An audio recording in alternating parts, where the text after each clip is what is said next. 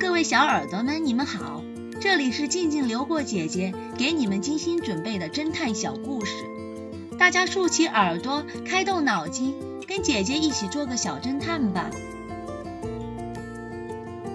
小侦探系列五十，最终的时间。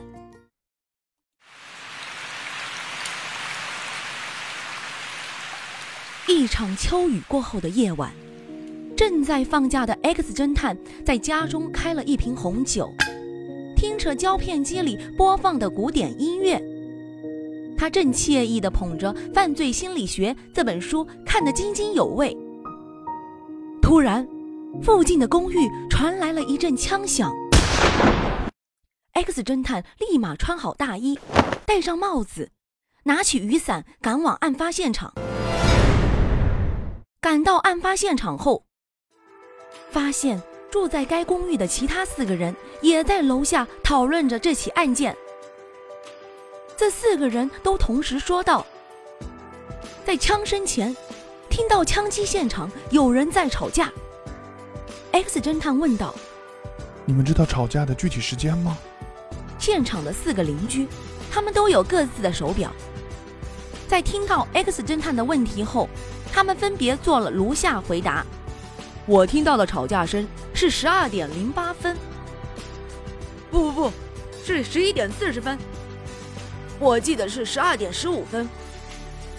我的表显示是十一点五十三分。这四位邻居所说的时间都不一样。X 侦探和他们对过手表后发现，因为他们的手表时间都不准，一个慢了二十五分钟。一个快了十分钟，还有一个快了三分钟，最后一个慢了十二分钟。X 侦探思考了片刻后，好了，我知道具体的吵架时间了。我们开始下一个问题吧。四个邻居一脸的懵，在听完 X 侦探解释后，恍然大悟。那么，小侦探们。你们推理出真相了吗？把你们的想法留在评论区，与其他的小朋友一起来讨论吧。姐姐会在下一集末尾告诉你们真相哦。记得订阅小侦探，这样就不会迷路了。血淋淋的魔术，这个故事的真相是，凶手是魔术师。剧场老板有证人，股东皮特不能随意进入后台。最后，嫌疑人只剩下灯光师和魔术师。